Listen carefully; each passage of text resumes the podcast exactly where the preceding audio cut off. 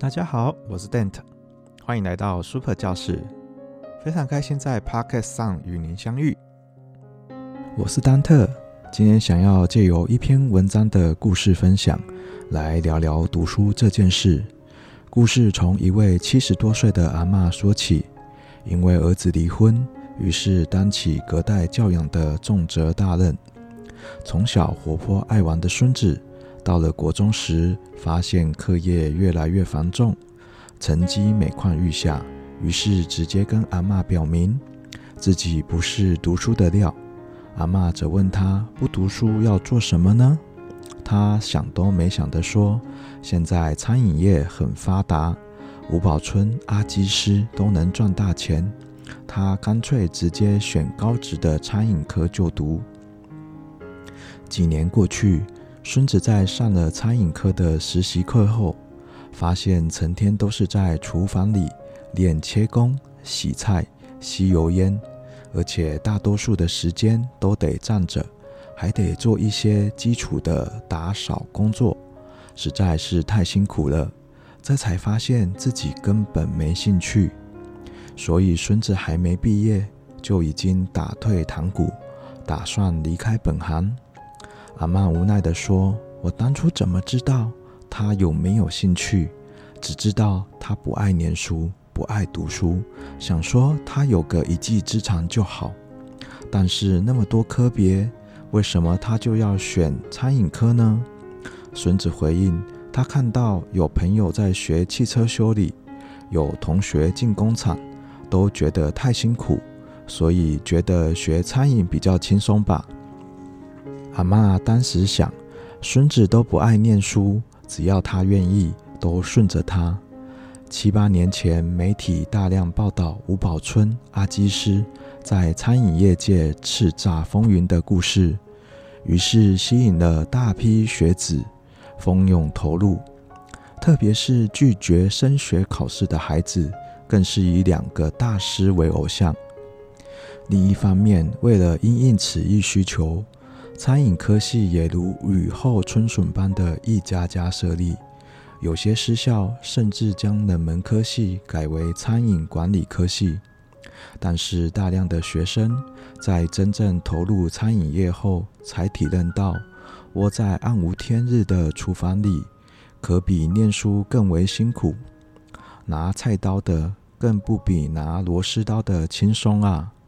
虽然餐饮科系都号称学生毕业后不知道什么叫失业，但前提却是学生必须能够忍耐得住好几年长工时、低薪资又大量消耗体力劳力，以及得不断重复的基础工作。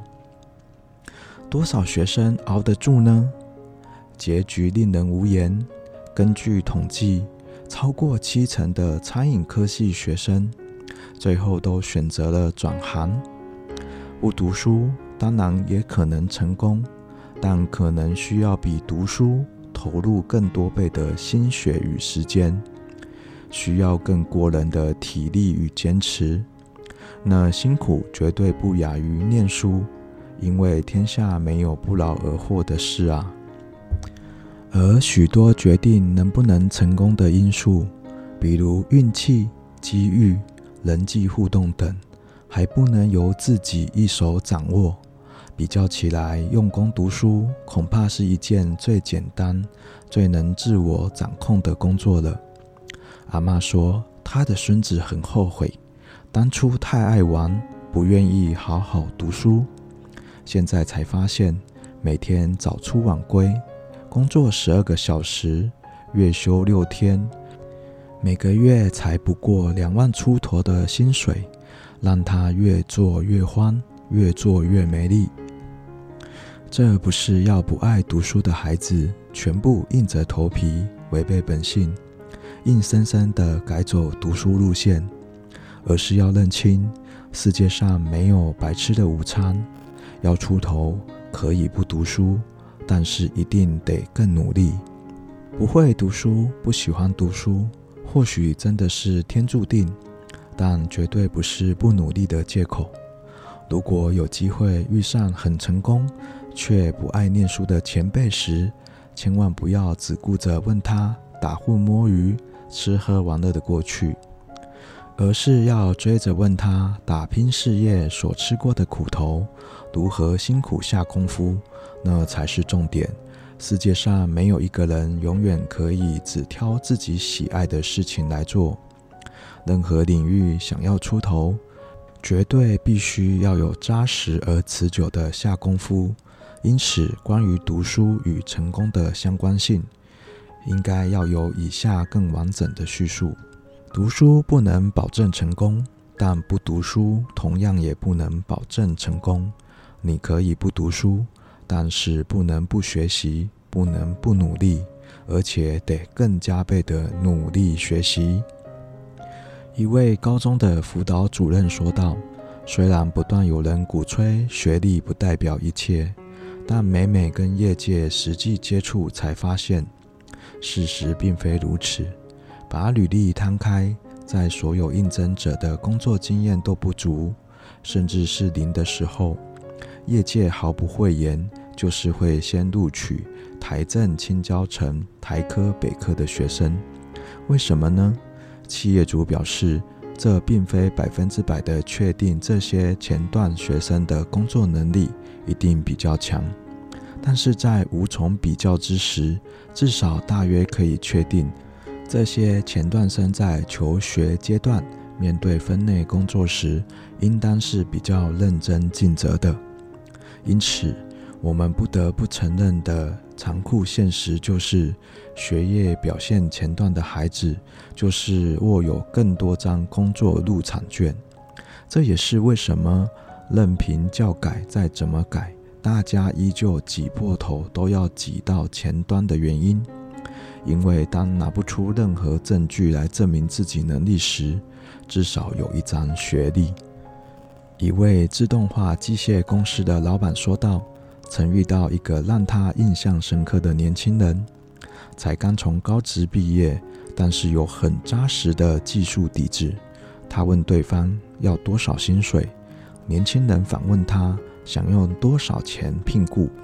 当时老板开出对职场新鲜人来说相当不错的高薪五万，不料年轻人不但不领情，反而进一步的要求按件计酬。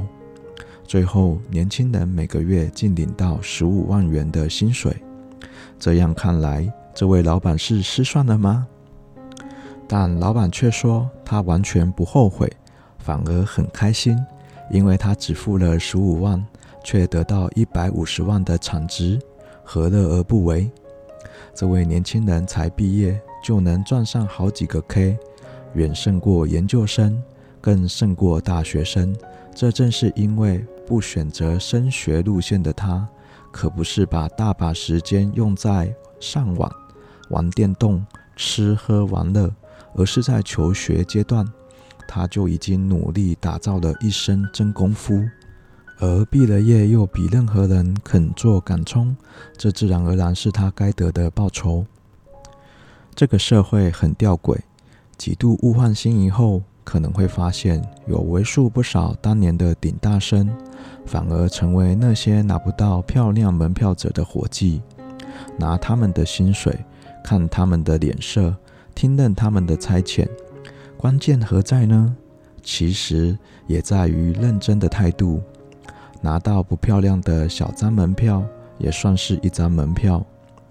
当一个人体悟到自己的不足，取得到的资源很有限时，会有什么反应呢？可能会怨天尤人、自暴自弃，也可能倍加珍惜，生怕失去。如果是后者，手持一般人眼中的小门票者，势必会竭尽所能，让这张看似不起眼的票值回票价，因此更愿意付出，更愿意学习，更愿意扩展人脉，更愿意进一步的思考如何创造自己的附加价值。会不会念书，当然不是衡量未来成就的唯一指标。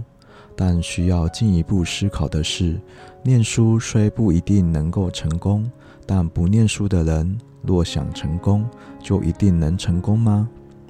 你可以不读书，但是不能不学习，不能不努力，而且还得更加倍的努力学习。好，那我们的故事就分享到这边。接着，我们来做一段爱自己、接纳自己的冥想。